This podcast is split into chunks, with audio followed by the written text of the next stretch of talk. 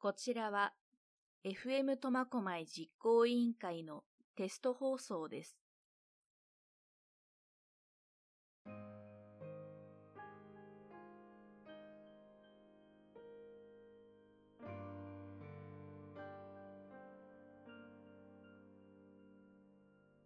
宮沢賢治よだかの星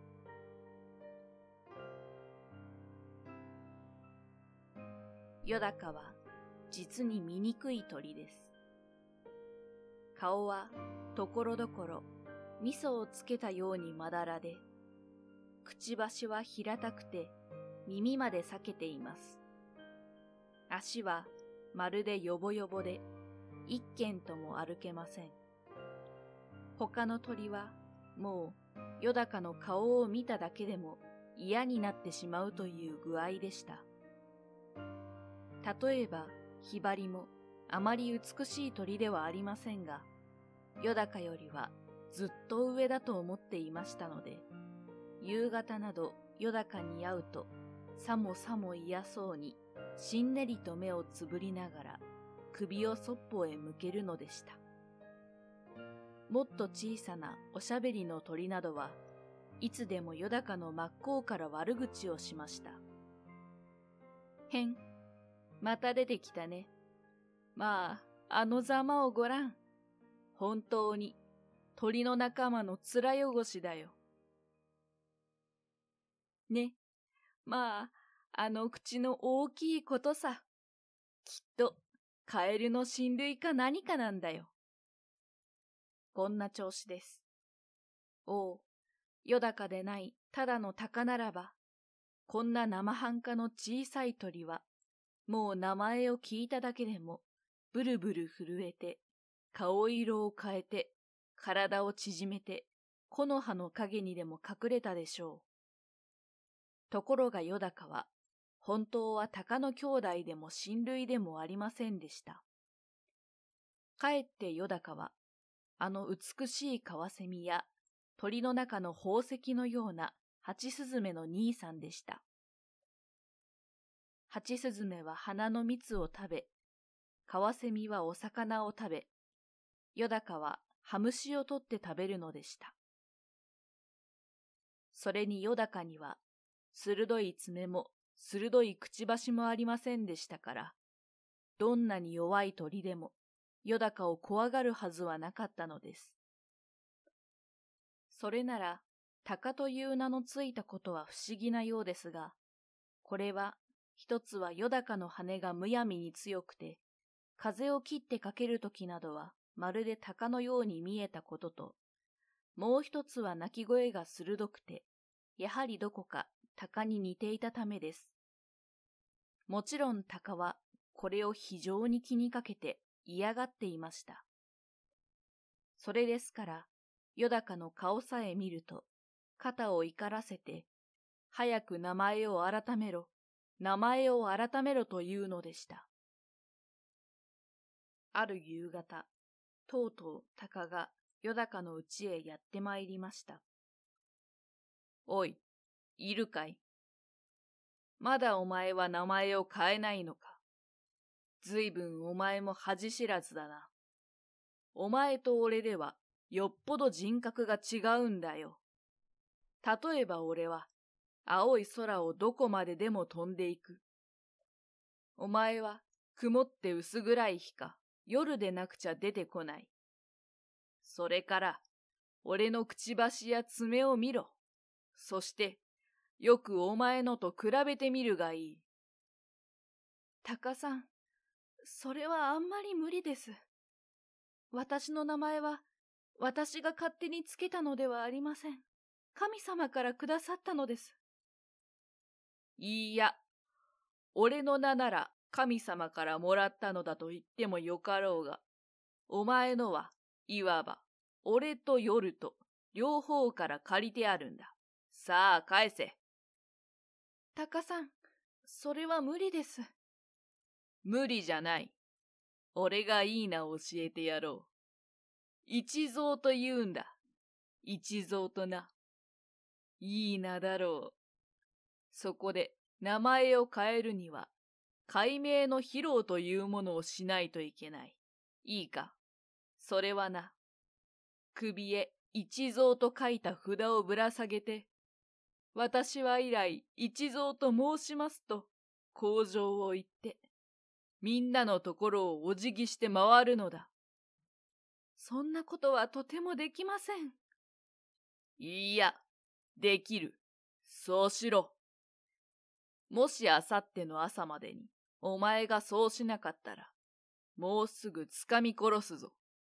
掴み殺してしまうから、そう思え。俺はあさっての朝早く、鳥のうちを一軒ずつ回って、お前が来たかどうかを聞いて歩く。一軒でも来なかったという家があったら、もう貴様もその時がおしまいだぞ。だってそれは、あんまり無理じゃありませんか。そんなことをするくらいなら、私はもう死んだ方がましです。今すぐ殺してください。まあ、よく、後で考えてごらん。一蔵なんて、そんなに悪い名じゃないよ。鷹は、大きな羽をいっぱいに広げて、自分の巣の方へ飛んで帰っていきました。よだかは、じっと目をつぶって考えました。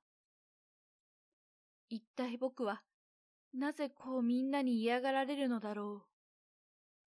僕の顔は味噌をつけたようで、口は裂けてるからな。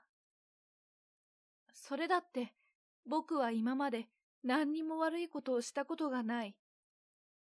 赤ん坊の目白が巣から落ちていた時は、助けて巣へ連れて行ってやった。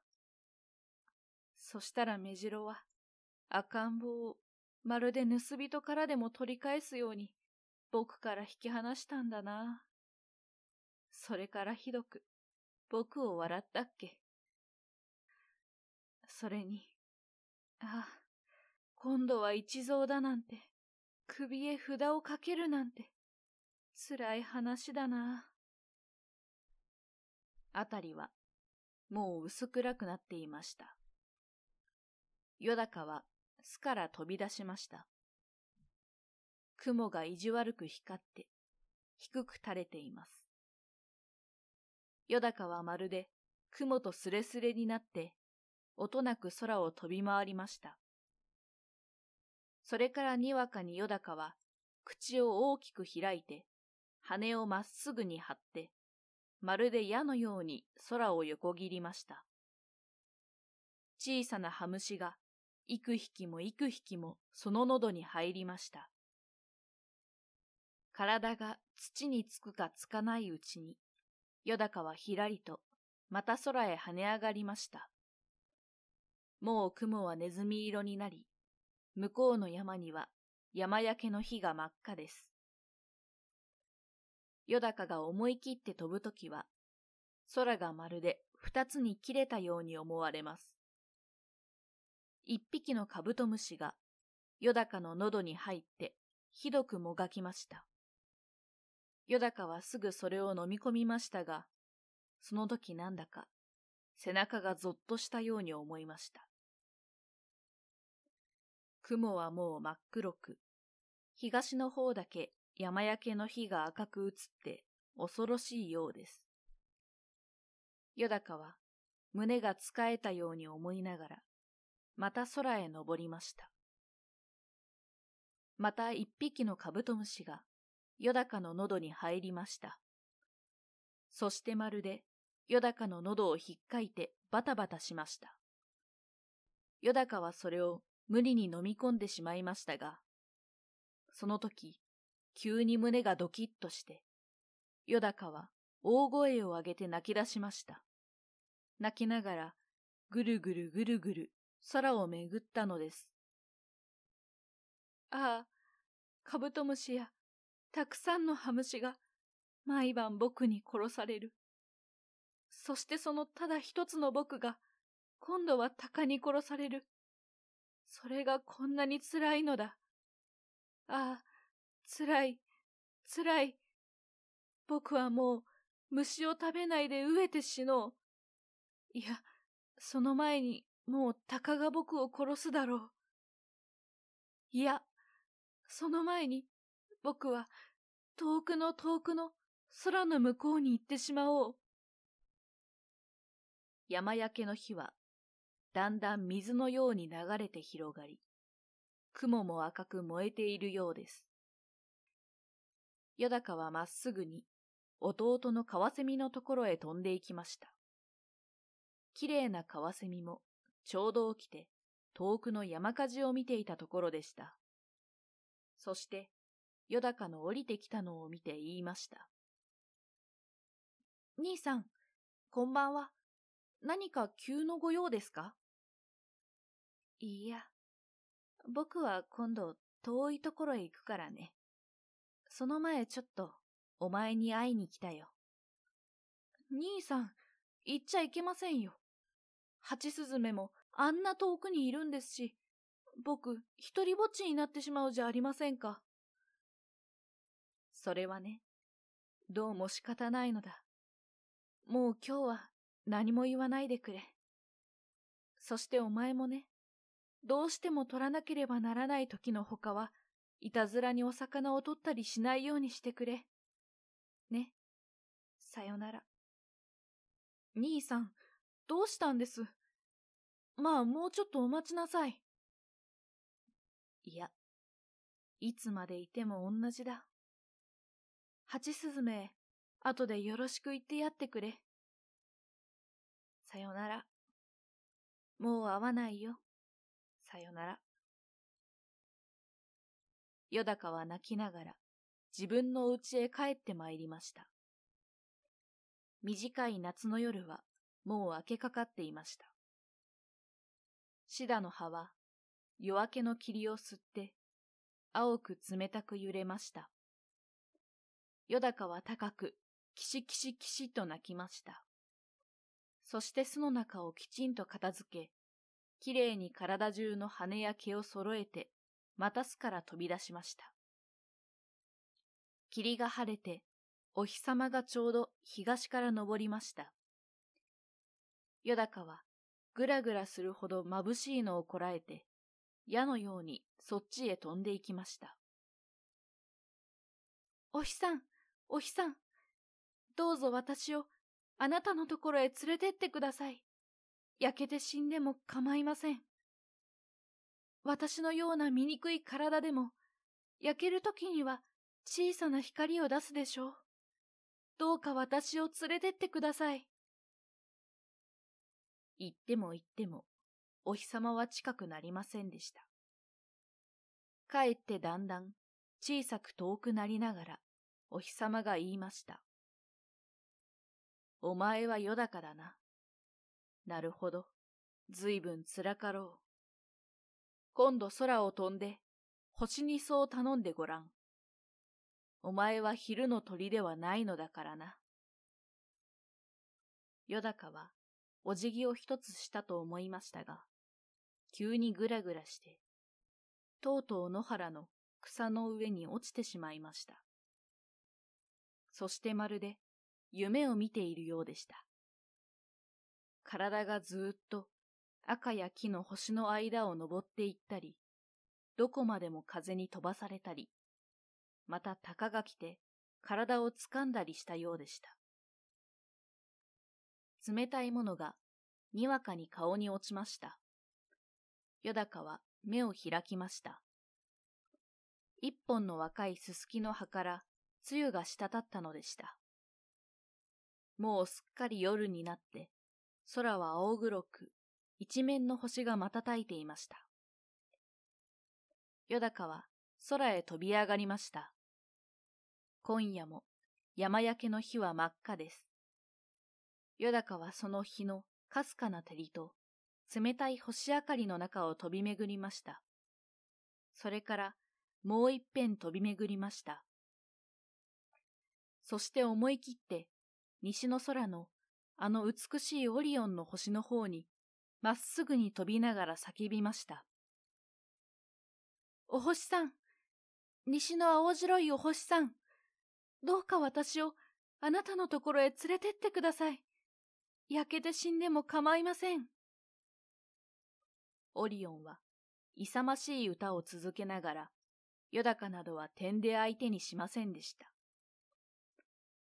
ヨダカは泣きそうになって、よろよろと落ちて、それからやっと踏み止まって、もう一遍飛び巡りました。それから、南の大犬座の方へまっすぐに飛びながら叫びました。お星さん、南の青いお星さん、どうか私をあなたのところへ連れてってください。焼けて死んでも構いません。大犬は、青や紫や木や、美しくせわしく瞬きながら言いました。バカを言うな。お前なんか一体どんなものだいたかが鳥じゃないか。お前の羽でここまで来るには、億年長年、億長年だ。そしてまた別の方を向きました。よだかはがっかりして、よろよろ落ちて、それからまた二辺飛び巡りました。それからまた思い切って、北の大熊星の方へ、まっすぐに飛びながら叫びました。北の青いお星様、あなたのところへ、どうか私を連れてってください。大熊星は静かに言いました。余計なことを考えるものではない。少し頭を冷やしてきなさい。そういう時は、氷山の浮いている海の中へ飛び込むか、近くに海がなかったら、氷を浮かべたコップの水の中へ飛び込むのが一等だ。よだかはがっかりして、よろよろ落ちて、それからまた四辺空を巡りました。そしてもう一度、東から今登った天の川の向こう岸のわしの星に叫びました。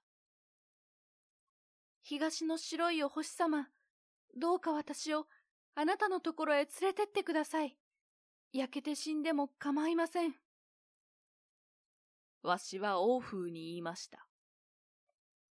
いいや、とてもとても、話にも何にもならん。星になるには、それ相応の身分でなくちゃいかん。また、よほど金もいるのだ。よだかはもうすっかり力を落としてしまって、羽を閉じて地に落ちていきました。そしてもう一尺で地面にその弱い足がつくというとき、よだかはにわかに、のろしのように空へ飛び上がりました。空の中ほどへ来て、よだかはまるで、わしが熊を襲うときするように、ぶるっと体をゆすって毛を逆立てました。それから、キシキシキシキシキシッと、高く高く叫びました。その声は、まるで鷹でした。野原や林に眠っていた他の鳥は、みんな目を覚まして、ブルブル震えながら、いぶかしそうに星空を見上げました。よだかは、どこまでもどこまでも、まっすぐに空へ登っていきました。もう山焼けの火は、タバコの吸い殻のくらいにしか見えません。よだかは、登って、登っていきました。寒さに、息は胸に白く凍りました。空気が薄くなったために、羽をそれはそれはせわしく動かさなければなりませんでした。それなのに、星の大きさはさっきと少しも変わりません。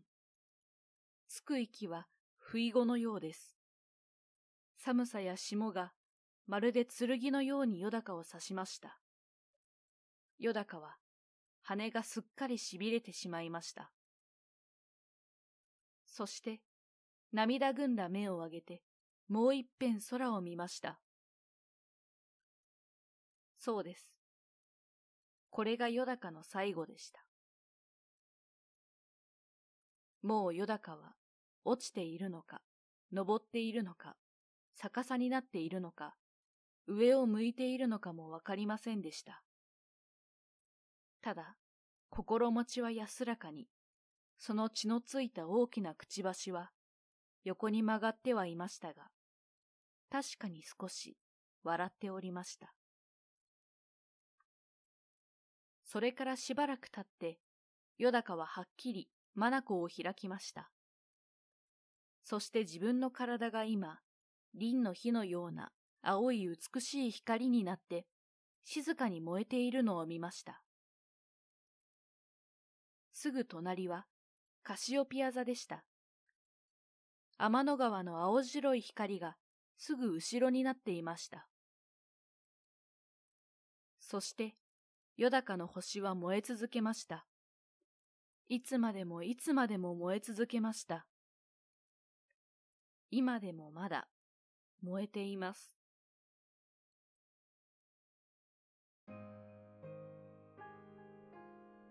宮沢賢治。